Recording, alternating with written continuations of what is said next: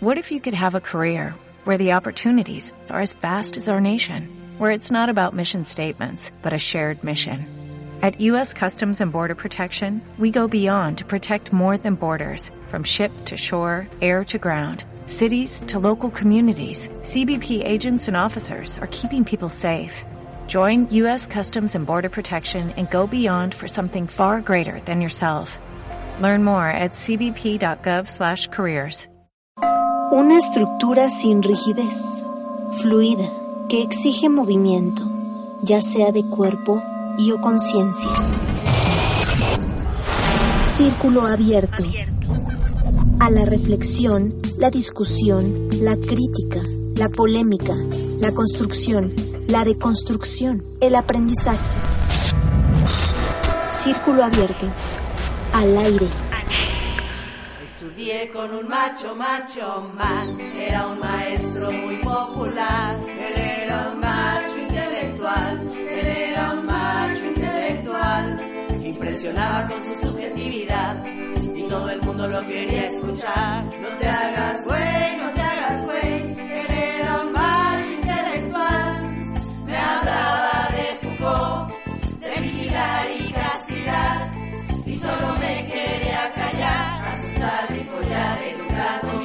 Buenas tardes, bienvenidas, bienvenidos. Círculo abierto al aire en Acústica Radio.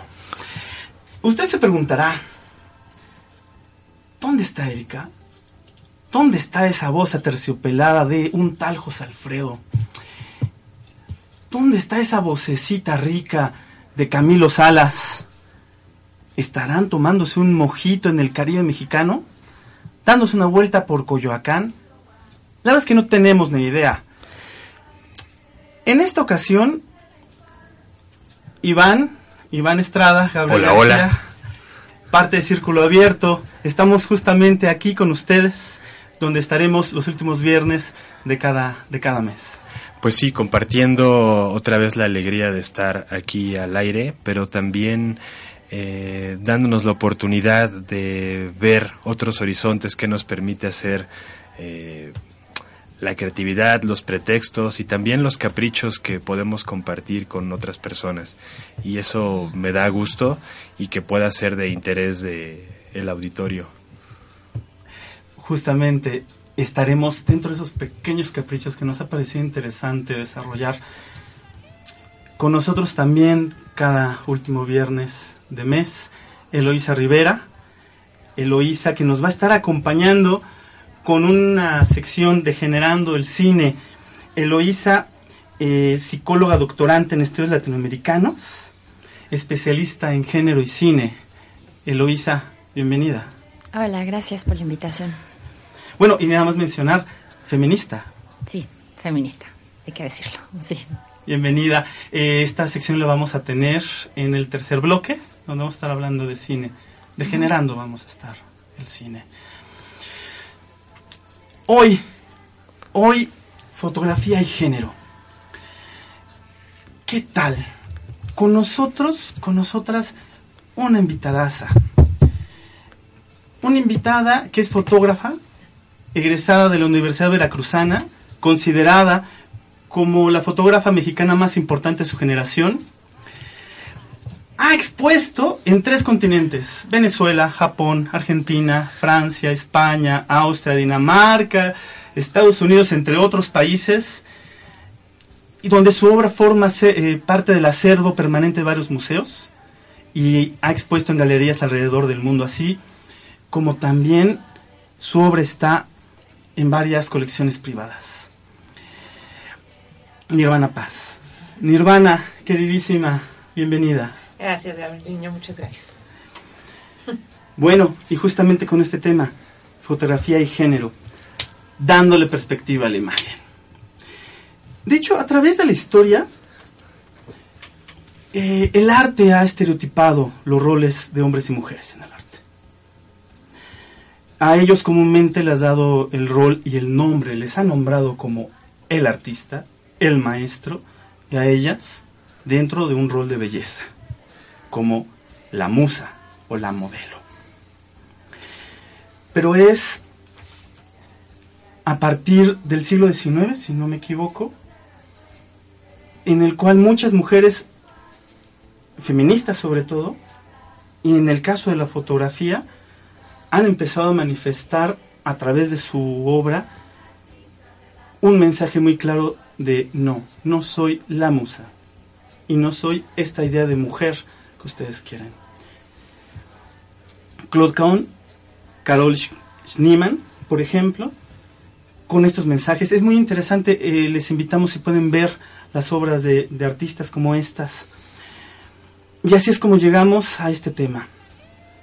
La imagen, esa imagen que existe, pero que al momento de capturarla se le da otros ojos. El ojo del fotógrafo y la fotógrafa. La idea que tiene del mundo y de la imagen. Que aparte el espectador va a darle su propia interpretación. Partamos de ahí, Nirvana. ¿Qué es la imagen? Wow. La, bueno, a ver, es cierto, mencionabas a alguien, por ejemplo, como, como Cajun, la- les- eh, una fotógrafa, una artista que estaba sumergida totalmente en un medio principalmente reconocido por hombres, por artistas del surrealismo. Eh, figuran varias mujeres también ahí, pero como musas, inspiradoras, eh, compañeras de estos artistas. Y ella en específico creo que es un ejemplo interesante de cómo empieza a pensar la imagen dentro del arte, porque eh, lo usa principalmente para construir su propia imagen. Creo que eso es muy relevante de las mujeres en el arte, ¿no? No, no estoy generalizándolas, ¿no? O sea, no todas, pero creo que es algo sustancial que, podría más bien quedarte en el tema. Eh, la fotografía, en este caso, de esta artista y de muchas, muchas otras artistas, también en la pintura, en la escultura, etcétera, eh, fue un espacio para poderse nombrar, indagar, eh, cuestionar e incluso hablar de sus contemporáneas a través de la imagen de sí mismas. Eh, autorretrato y autorrepresentación, en muchos sentidos. Creo que, creo que por ahí es a lo mejor lo que podría ser interesante de pensar cuando se habla de la imagen usada como construcción de discursos, ¿no? Y parecía urgente esa construcción eh, de la mujer a través de la imagen, ¿no?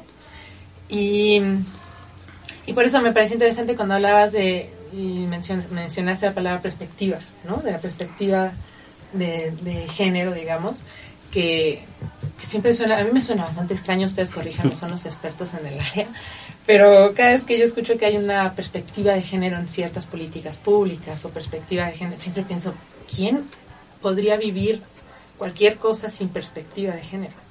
Todo está dictado por nuestra perspectiva de género, ¿no? Mi género, tu género, los géneros de todos. No creo que haya una posibilidad de, de quitarnos eso. Eh, y creo que estos artistas estaban acentuando eso, ¿no? A ver, vamos a, hablar de mí desde la perspectiva de quién soy y eso significa mil cosas, ¿no? Ser mujer en ese contexto, en esa época, en esos años. Y bueno, creo que, no sé si eso responde a tu pregunta, pero bueno, creo que es importante hablar de la imagen como esa construcción de identidades. De identidades y de un discurso. Esto es, la imagen también refleja una realidad, ¿no? La realidad visual. Y, y, y de hecho, de todos los sentidos, pareciera que somos más visuales, ¿no? Y me llama la atención lo que, lo que dices, es que parecía que no podremos vivir sin perspectiva de género, pero, pero a través de la historia, quienes han dictado cómo se ve el mundo, y, y lo hemos visto, bueno, platicaremos a rato de cine, pero por ejemplo, han sido los hombres, ¿no? Porque la mayor, el mundo ha sido dominado por los hombres, ¿no? La mayor parte de las políticas públicas han sido creados por hombres.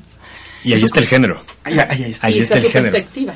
Sí, ahí, ahí lo que creo que, y me parece bien interesante lo que comentabas, Nirvana, porque creo que eh, lo que se ha dejado de tomar conciencia, ¿no? Y a mí me pasa mucho en las capacitaciones o en los talleres y en las instituciones, en el discurso institucional, es como género se vuelve un sinónimo muy burdo de los problemas de las mujeres, ¿no? Y en realidad son los problemas que hemos creado los hombres. Los hombres, no solamente los cuerpos con pene, sino la categoría hombre, ¿no? De cómo hemos eh, construido o hemos aprovechado los privilegios de del patriarcado y de las estructuras de poder que invisibilizadas pues allí está atravesado todo el género, ¿no? Hay un discurso de género, hay una construcción de perspectiva de género desde eh, el machismo, ¿no? que está completamente enraizado eh, debajo del agua, eh, es parte de la estructura y nos permite movernos y va creando imágenes, ¿no? Imágenes institucionales, imágenes de el rol de las personas, diferenciándolas por cuerpos, y también la valoración de las capacidades, la valoración incluso afectiva de cómo nos acercamos a las mismas imágenes, ¿no? Y yo creo que ahí el, acercamiento de los hombres y de las mujeres tiene problemáticas eh, también culturales, también estructurales, muy distintas, ¿no? ¿Cómo, e, en ese, en ese mismo sentido, eh, Nirvana, al ser construidos diferentes, los hombres y las mujeres, vemos el mundo diferente. Y hay estructuras de poder. Los hombres eh, somos quienes dominamos el mundo y, y las mujeres están en una posición de resistencia. Tienes un trabajo maravilloso y lo platicábamos hace rato, relacionándolo como, como lo comentabas, ¿no? Las, las mujeres en la fotografía se, se, se manifestaban a través de su propio cuerpo. Tú tienes un trabajo maravilloso que se llama Mis 30. Tienes otros trabajos que, como, como siete dioptrías, que no entra en el tema, pero es maravilloso también. Nos vamos a ir a corte, pero regresando, nos encantaría que nos platicaras un poco de ese trabajo, que es también la manifestación de Nirvana sobre cómo la ve el mundo. Vámonos a corte, esto es Círculo Abierto al Aire aquí en Acústica Radio.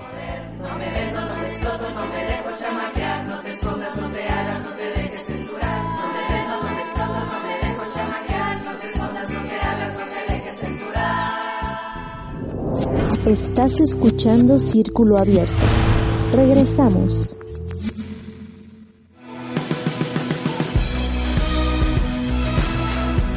Te invitamos a escuchar Los Ángeles a través de la numerología con Jocelyn Garzón, tarotista y angelóloga, Alexa Cabelli, numeróloga. Descubre tu potencial tu personalidad y tu misión a través de la numerología del tarot y los ángeles. Te esperamos todos los martes a las 2 de la tarde en acústicaradio.com.mx. Dale voz a tus sentidos.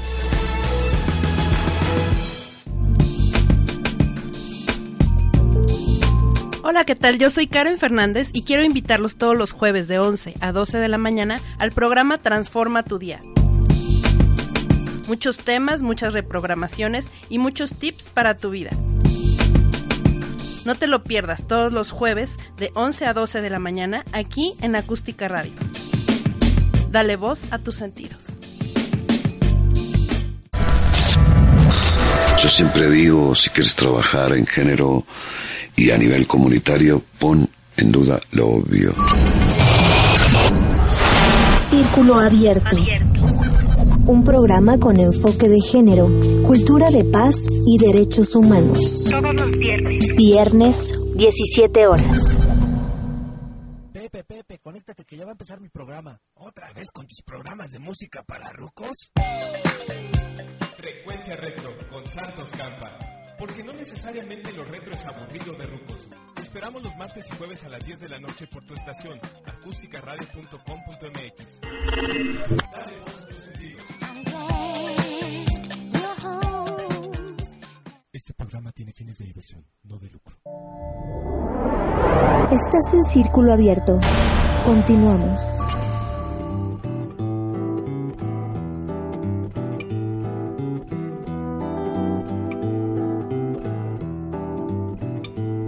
La conocí en una bailanta todo apretado.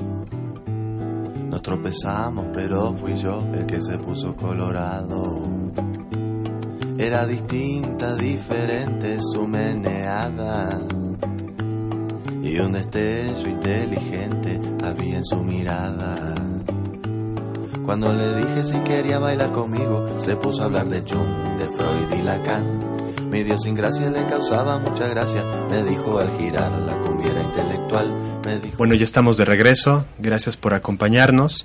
Estamos hablando con Nirvana Paz sobre la imagen y sobre la connotación de género que implica eh, ser mujer o vivir y ver desde los lentes de una diferencia eh, histórica, crítica y mm, cultural de esta perspectiva de género que comentamos antes de, mm, de irnos a corte.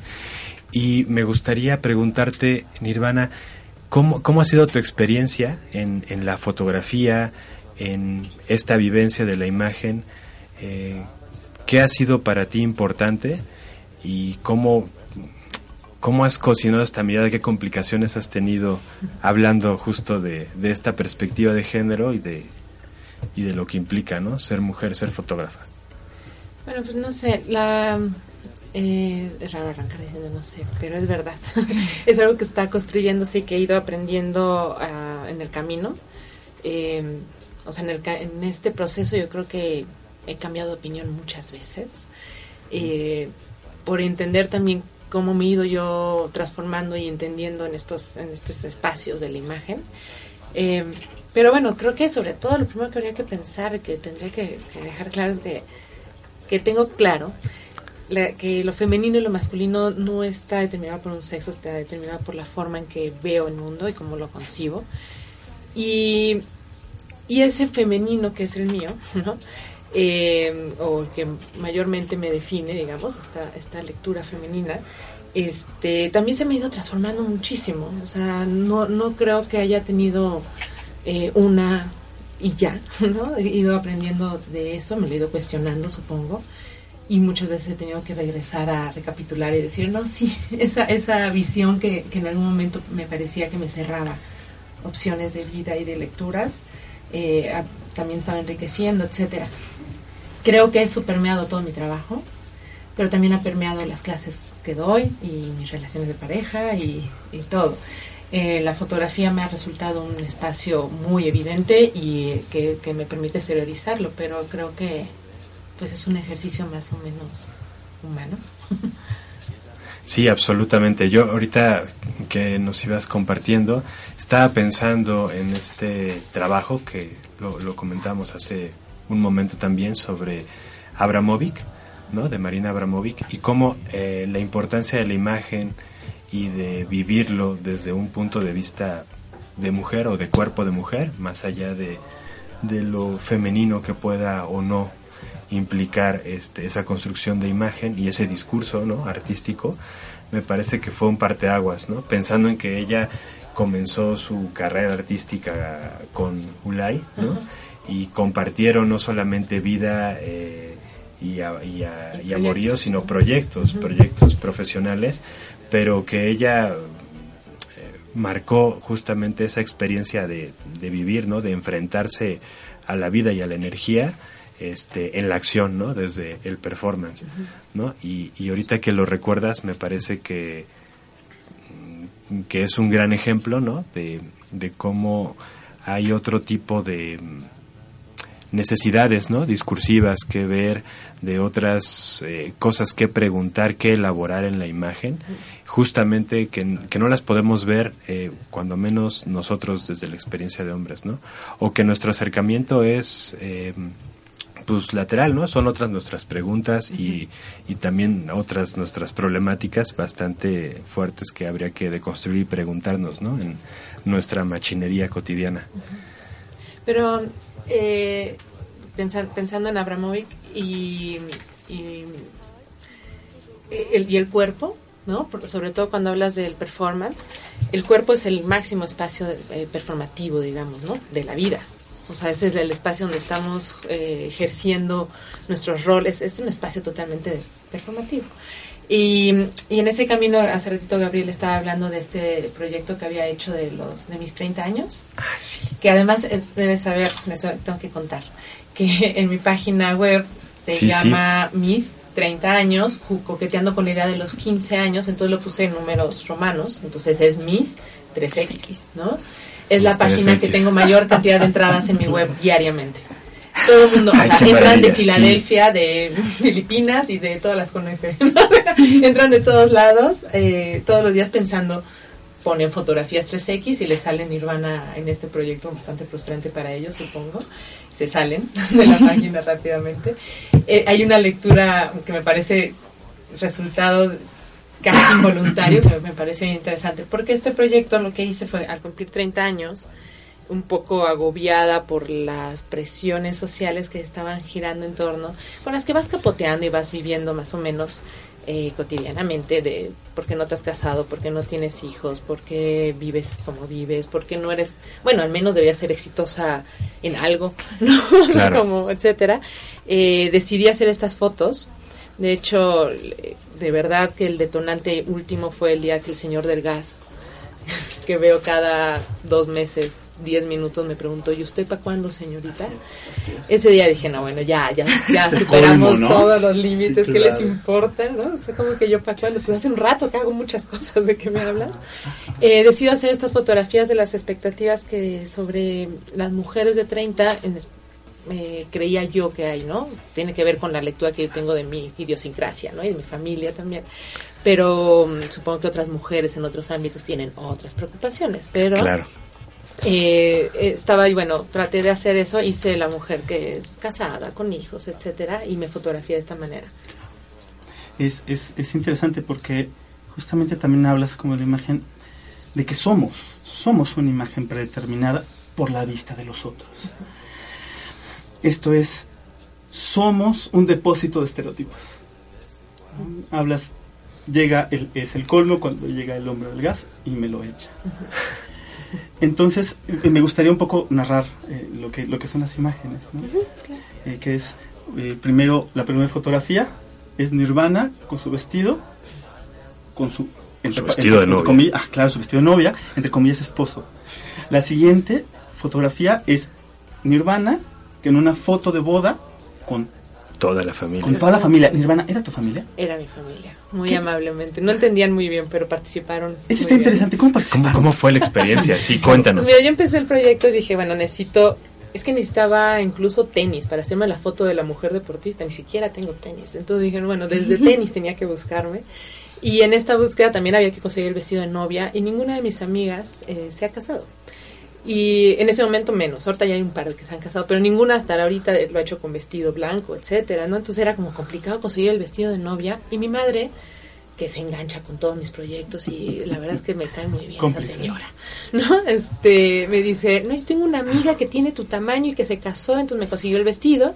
Y era la fiesta familiar genial. de mis abuelos, cumplían 65 años de casados. Entonces toda la familia estaba, iba a ser en un restaurante con un jardín y una fuente. Y me pareció súper interesante que podía hacerse ahí la foto. Entonces integré a toda la familia, me puse el vestido. Pero mi madre sabía la historia, me consiguió el vestido prestado. Sin embargo, cuando me ve salir del baño con el vestido, mi madre se puso eufórica. Empezó a gritar, la novia, la novia. Una tía me prestó algo azul. Este, y decía, chicas, es la foto. Y me estoy casando con mi primo, que es el que tiene smoking, entonces. wow, incestuosa además. tú. Sí, sí, sí. transgresora Sí. es interesante cuando viste Nirvana al final esa obra ¿Cómo te sentiste? ¿Cómo, cómo- te sentiste con una tú que no eres tú? Mira, la verdad es que fue totalmente catarsis y, y la que soy, soy de transformándose todo el tiempo, está jugando a hacer muchos roles al día, o sea, todo el tiempo estás jugando en este lo que soy y que no soy, pero en este trabajo sobre todo era muy claro que era totalmente un performance, este, casi acto psicomágico. No, y, además, este, a mí me parece muy interesante cómo eh, se, se vive, ¿no? Como en esta expresión ahorita que nos compartes, cómo la familia lo vive en, en esa misma puesta en escena, ¿no? Cómo se vuelve una puesta en escena y se vive este, esa catarsis y ese deseo, ¿no? Sí, no, no sabes, las mesas de al lado nos regal- me mandaron flores y este, me decían felicidades viendo la foto qué de toda la familia. No, estaban muy, estaban un poco extrañados porque quien me está ayudando a hacer la foto era mi novio, entonces de pronto besaba al, al fotógrafo en mitad de la sesión. este, pero bueno, estuvo muy Claro. bien, hice también las otras, la embarazada, la ejecutiva exitosa, eh, Y la ama de la- casa, ama ¿no? de casa El am- la y ama de este y la deportista que también pensaba que era una expectativa. De alguna manera, si lograras cumplir todos esos roles, seguro que serías una linda mujer. Y me da curiosidad, e- es, eh, tienes exposiciones en varias partes del mundo, tienes propuestas muy interesantes, pero la- de las más vistas en tu página de internet es Mis 30. Mis 3X piensan ellos, supongo. Mis 3X. No, que, que es un juego además, ¿no? Con la sexualidad, con la identidad, con el género que íbamos comentando hace un momento. Y eso me parece que puede ser un detonante Sí. bien interesante Sí, sí. con la imagen. Pues vamos a un corte y regresamos nuevamente. Muchísimas gracias por compartir estos momentos. Eh, estamos en redes sociales. Síganos. Y eh, recuerden mencionar también que, eh, qué les ha interesado del programa. Muchas gracias.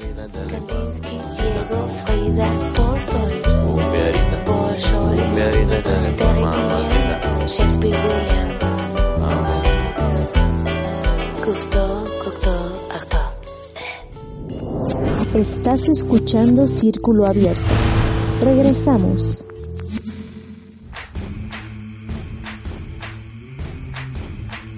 El balón gira y nosotros estamos listos.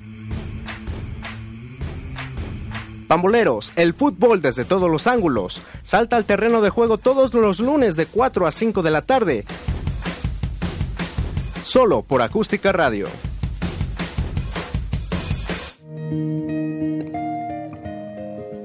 Hola, mi nombre es Jaime Pierdant y te invito a escuchar Cafeteando. Todos los martes a las 4.30 en www.acusticaradio.com.mx. Dale voz a tus sentidos.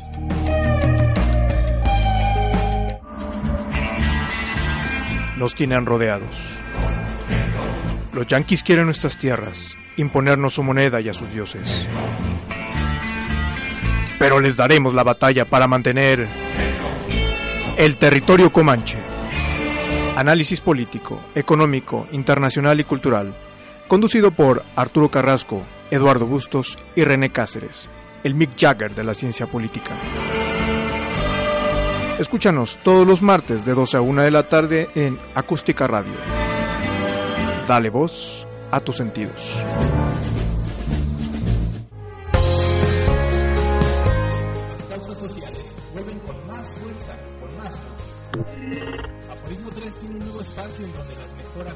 Sociedad. Los verdaderos héroes se hacen presentes y el gran mosaico de las causas sociales vuelve a Radio. Yo soy Cristóbal Fuentes y te invito a escucharnos todos los martes de 1 a 2 de la tarde por acústicaradio.com.mx, porque una sociedad consciente la construimos entre todos. Dale voz a tus sentidos.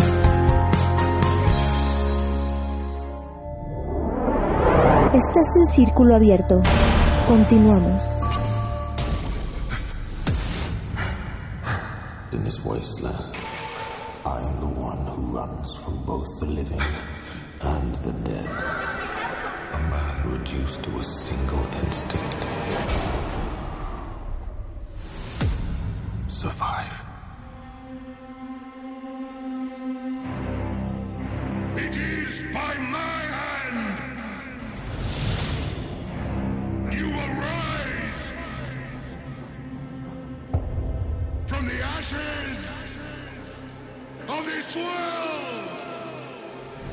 Regresamos, Círculo Abierto al aire aquí en Acústica Radio. Estamos escuchando de fondo el tráiler de Mad Max.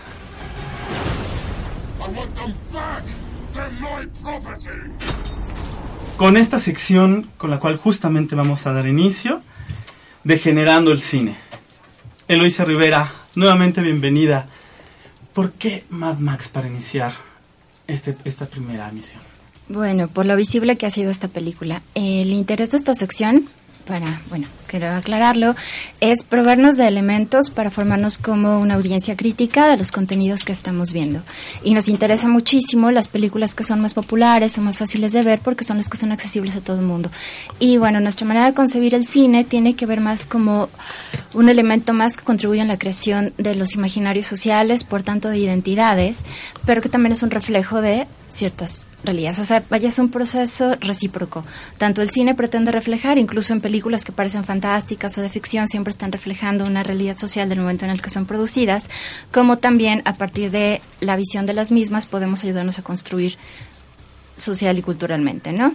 Entonces, bueno, Mad Max acaba de ganar muchísimos premios a nivel mundial, pero particularmente los de la Academia de Arte y Cinematografía de Estados Unidos.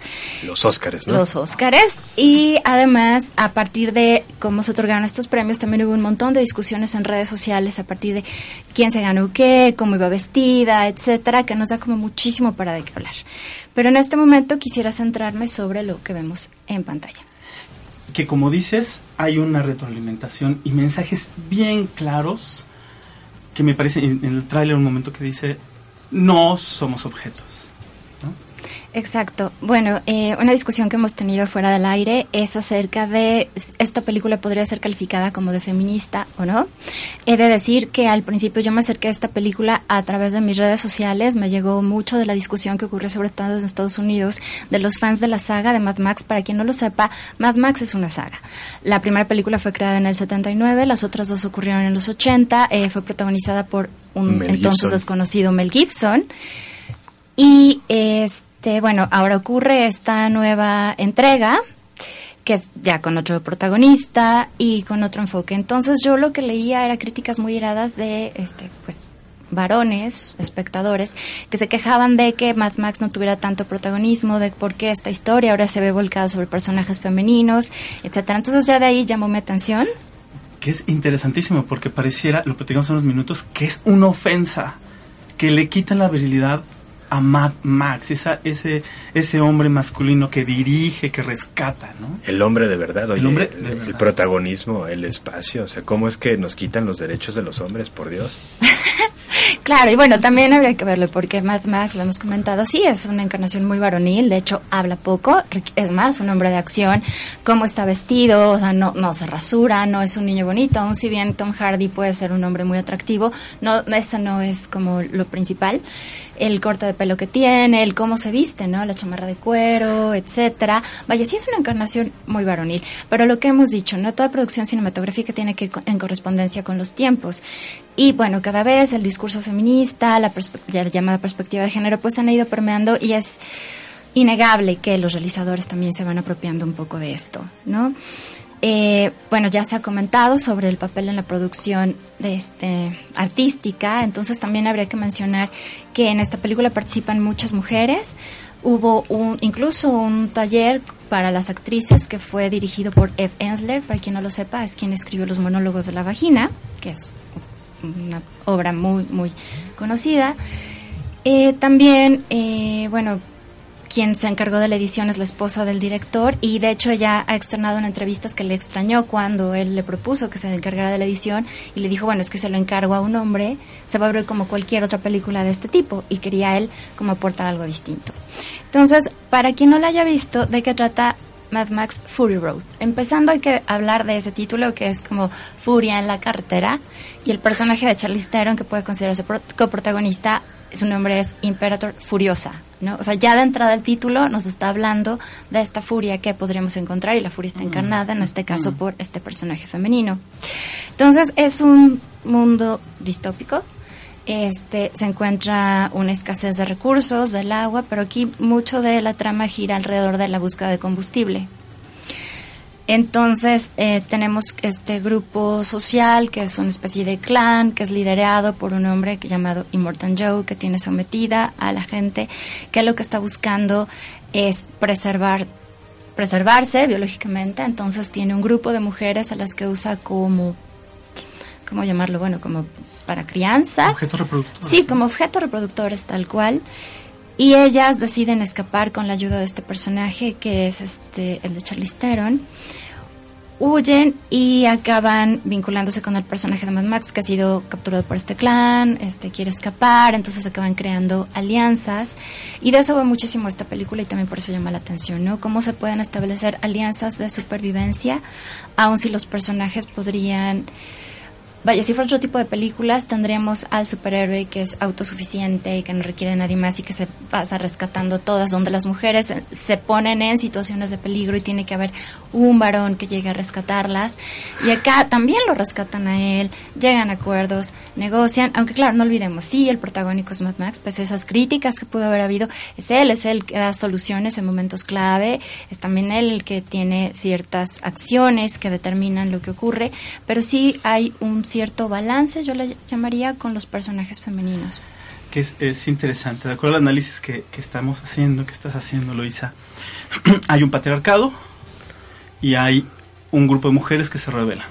Un grupo de mujeres que, que platicábamos hace rato responden a un estereotipo hollywoodense. No hay que olvidar justamente que es una película hollywoodense, ¿no? Es mainstream. Eh, pero que están apoyadas por una mujer mutilada. Es interesante, es una mujer mutilada. Y una mujer cyborg, ¿no? Casi, Sí, casi. En términos de Donna Haraway, Casi, claro. casi. Y, y que no responde un poco también a la situación de una mujer aliñada, bella. No, e- ella incluso está cubierta eh, de, incluso pareciera como un símbolo de guerra, ¿no? Cada vez que ella se pone ah, eh, grasa, en, grasa en la cara. y se topan con este hombre, Mad Max, que sigue siendo el mismo Mad Max que antes en términos de que es un solitario y él le importa estar solo, aunque con un peso de conciencia. Y él se tiene que adaptar a ellas. Es muy interesante. No es el Mad Max que la gente se adapta como liber- liberador en las otras películas. Aquí ellas, él se adapta a ellas. Se tiene, por sobrevivencia o como sea, pero es muy interesante. Lo, lo- lo comenta David Barrios, ¿no? Llegan muchos hombres a mi consultorio porque no saben qué hacer con estas mujeres. Ajá.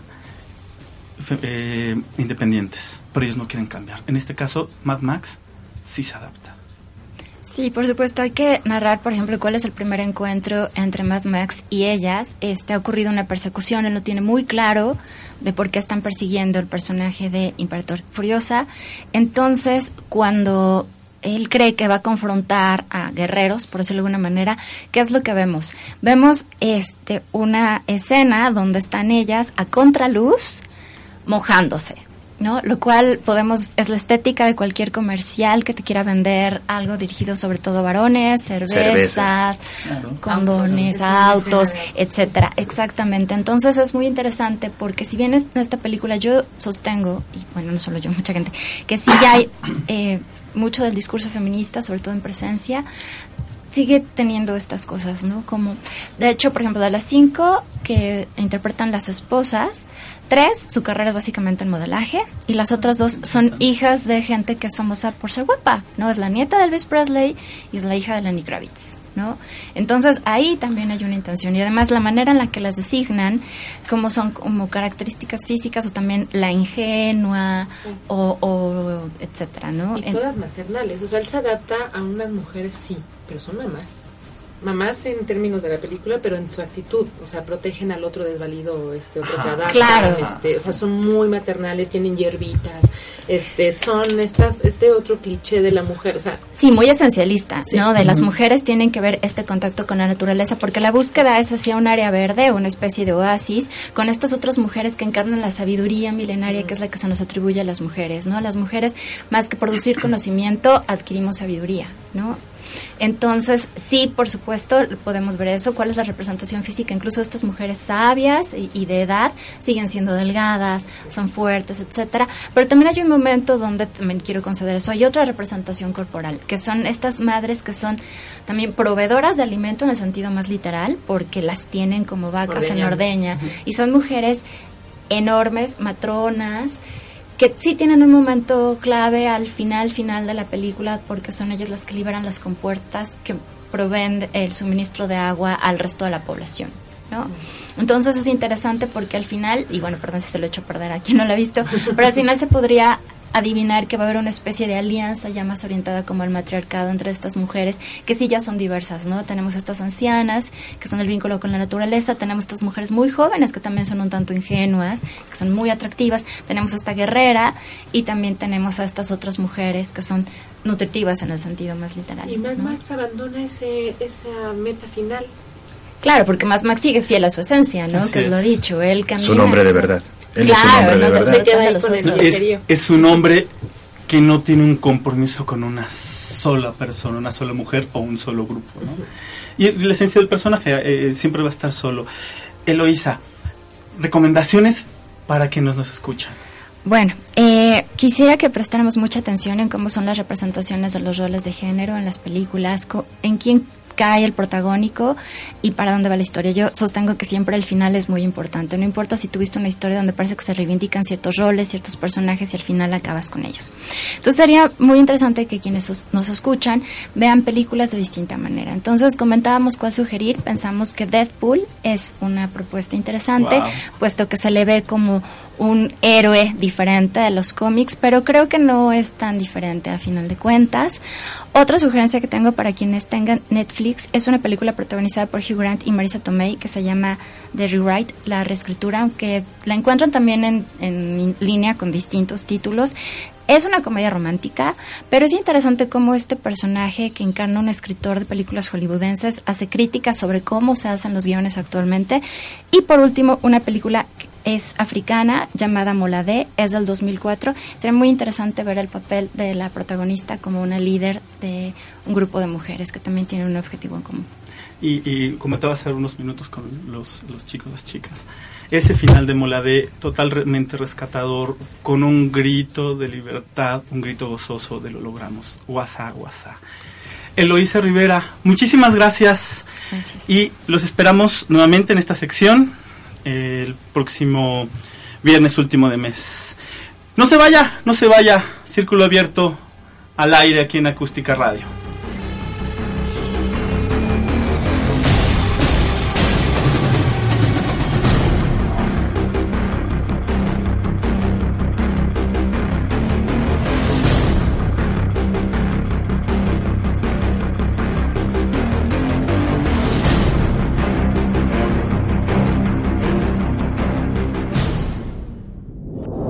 Estás escuchando Círculo Abierto. Regresamos. Un servidor, Dr. Gerardo López Pérez, les hace una cordial invitación para que nos sintonice todos los viernes de 14 a 16 horas en el programa Viernes de Pediatría, auspiciado por la Asociación Mexicana de Pediatría, en donde se tocarán tópicos sobre la salud de los niños con grandes especialistas invitados.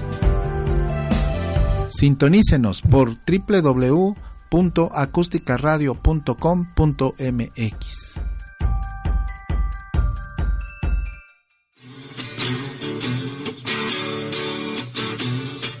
Si te ama, no te daña. Ni te vende ni te compra. Di no a la trata de personas. Escúchanos todos los lunes de 12 a 1 de la tarde por acusticaradio.com.mx. Acompáñanos a Diana Correa, Karina Armas y Leticia Hernández en Rostro de la Trata. Darle voz a tus sentidos. Todos los viernes. Círculo abierto. Señal internacional. http dos puntos diagonal diagonal acústicaradio.com.mx.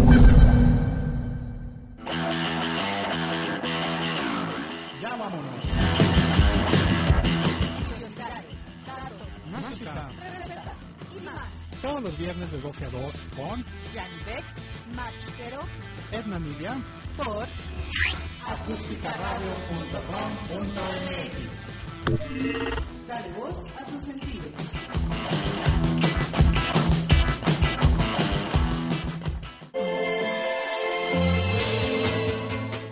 Surgir a la mujer bella que hay dentro de ti. Escucha lunes, miércoles y viernes, Belleza y Salud, de 2 a 4 de la tarde, con Eloisa Amezcua, en acústicaradio.com.mx. Dale voz a tus sentidos.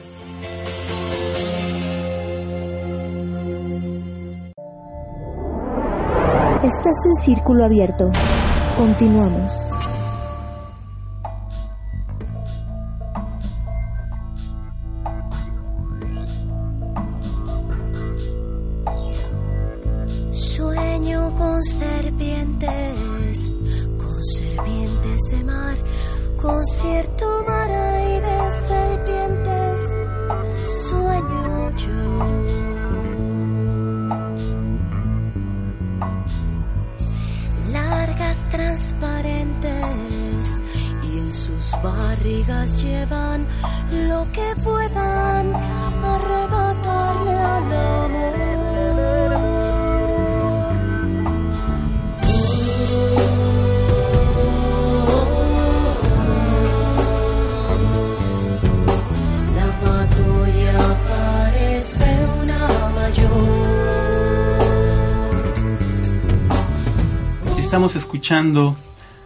Santa Sabina, Rita Guerrero. El 11 de marzo se cumplieron seis años de la desaparición de nuestra querida Rita y eh, justamente por este tema que hemos estado tocando nos pareció muy importante recordarla. Rita, donde estés, te necesitamos.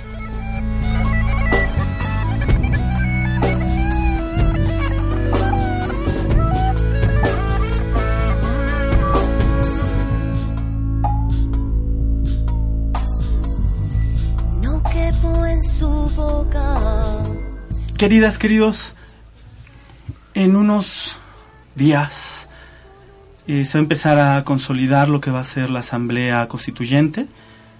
Esto es la Asamblea que va a conformar la Constitución de la Ciudad de México. Eh, solo queremos hacerle la invitación a involucrarnos. En esta ciudad gozamos de una serie de derechos que, miren, en realidad no han sido producto de, lo, de los partidos políticos, ha sido el esfuerzo, reflejando los partidos políticos, ha sido el esfuerzo de la sociedad civil. Eh, derechos como justamente, retomando la película, el derecho a decidir de las mujeres, las sociedades de convivencia, las adopciones, entre otros. Involúcrense, involúcrense, hay candidatos, hay candidatas eh, que están justamente proponiéndose para defender esos derechos. Les invitamos que échense un ojito. Busquen las constituyentes CDMX en Facebook, así como algunas otras, algunos otros candidatos. Participemos, seamos ciudad, seamos comunidad. Pues recordando un poquito esto, estas construcciones de imágenes, aprovechando que tenemos el cine, aprovechando eh, la experiencia y la obra que nos comparte Nirvana Paz eh, sobre su trabajo y, y Nirvana, ¿qué- ¿cómo, ¿cómo ves estas diferencias este, de las que platicábamos, no solamente en el cine, sino en la fotografía, en cómo, eh, a mí me parece muy interesante cómo los hombres y las mujeres vemos distinto el mundo. ¿Por qué será eso? Bueno, es una construcción, ¿no? Finalmente todo se trata, los individuos vemos diferente todo. O sea, las percepciones son, eh, o sea, no hay una visión y eso es una buena noticia. Solo que sí hay visiones, digamos, eh, hegemónicas que vamos más todos aprendiendo. Pero de eso se trata, ser individuo.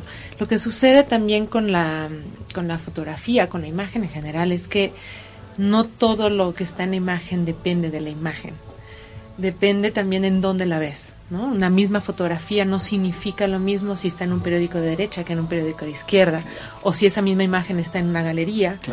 Eh, todo se transforma en una imagen, por lo tanto, imagínate también la lectura de cada individuo que le dé a esa imagen según su contexto también, o sea, no nada más eh, el contexto de la imagen donde la está viendo, sino quién es este individuo.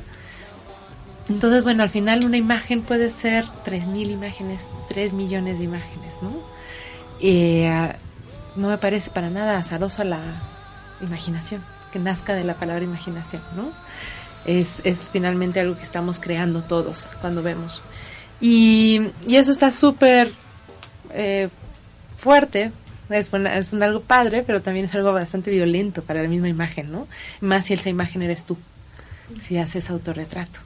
cómo te planteas Wow. ante esa imagen y hasta ante ese mundo de miradas, ¿no?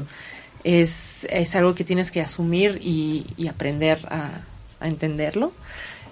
La teoría es la teoría, pero luego hay que vivirlo y ahí es como creo que es lo complicado. Pero eh, creo que finalmente es, es lo relevante. Todos estamos leyendo el mundo con las herramientas que tenemos, las que nos construyen y definen.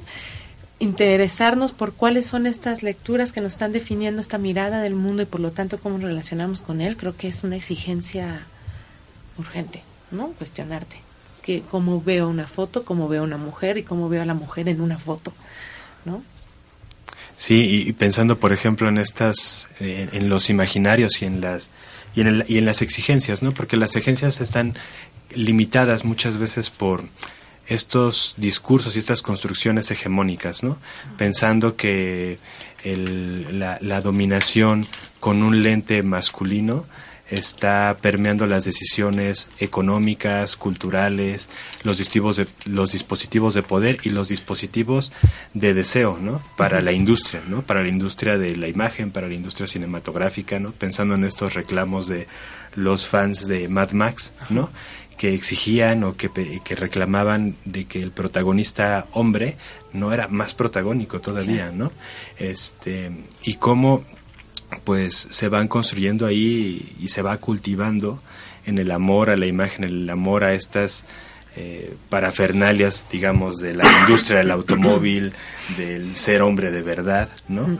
Que Mel Gibson nos regala en el 79 y que luego pues, se siguen considerando en la industria porque yo creo que es parte de ese mismo patriarcado no y que queda que pues que queda patente en, en, en unas rebajas donde bueno pues ya metemos a algunas mujeres ya le invitamos incluso invité a mi esposa a que editara no y, y desde ahí creo que hay cosas que pues sí que se vuelve una rebaja como de los otros arropamos desde esa masculinidad dominante otros discursos que son convenientes ¿no? para la industria y para tener adeptos y para vernos buena onda y progresistas.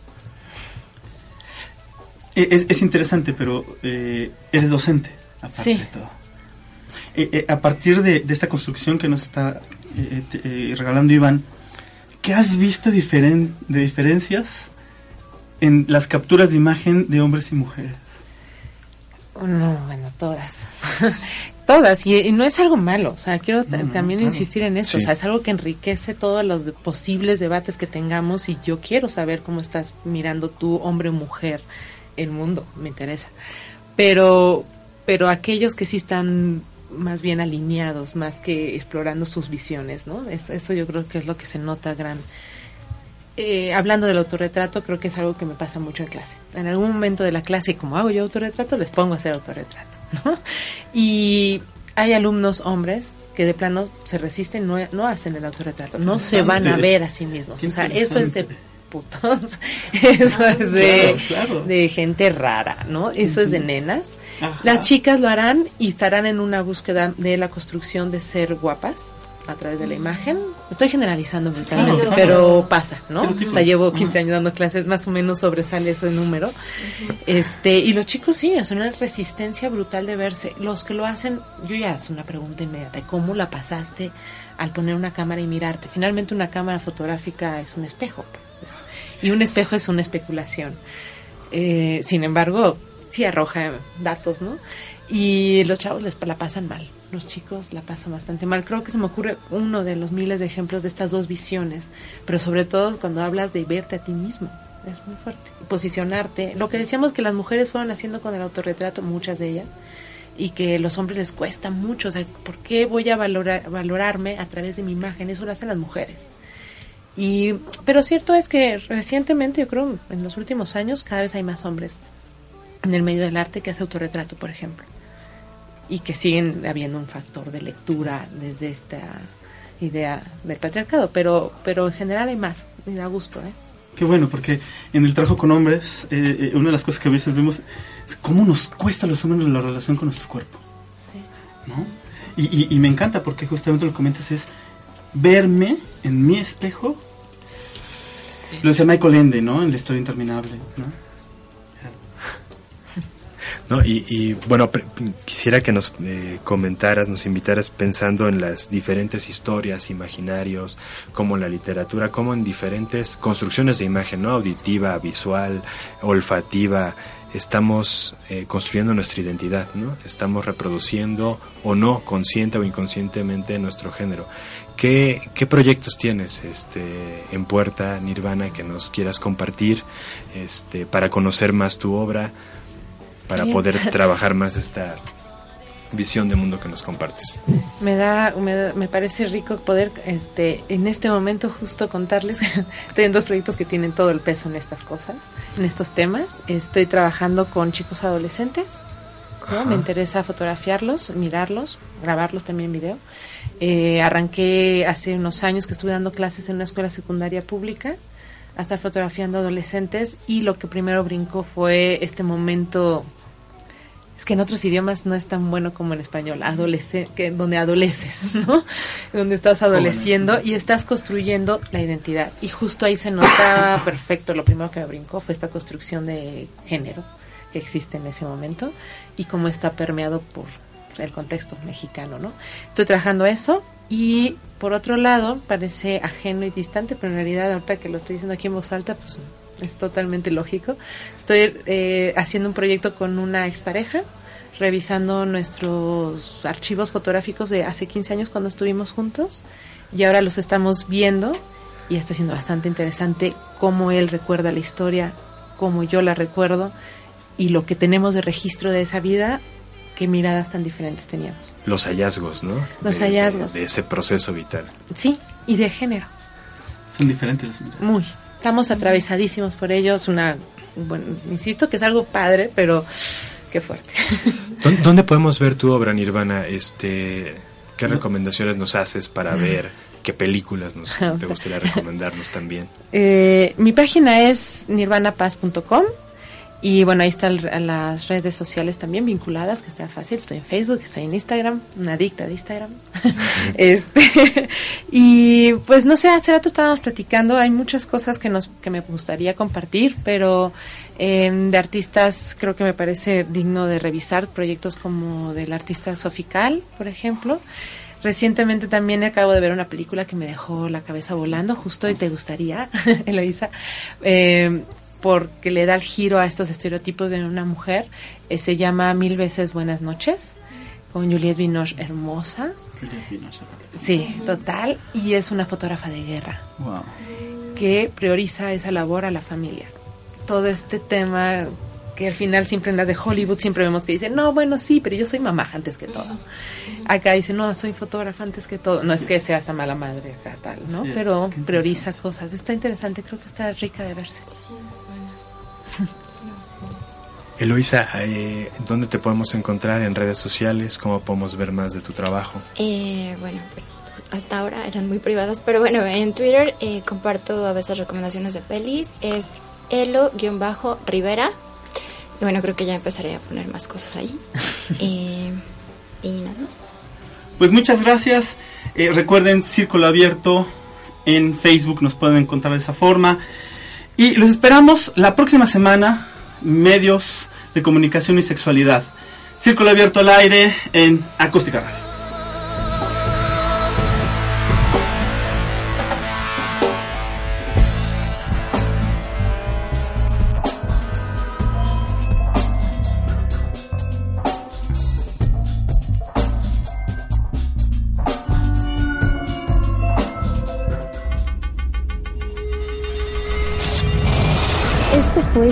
Abierto, Círculo Abierto. un programa con enfoque de género, cultura de paz y derechos humanos.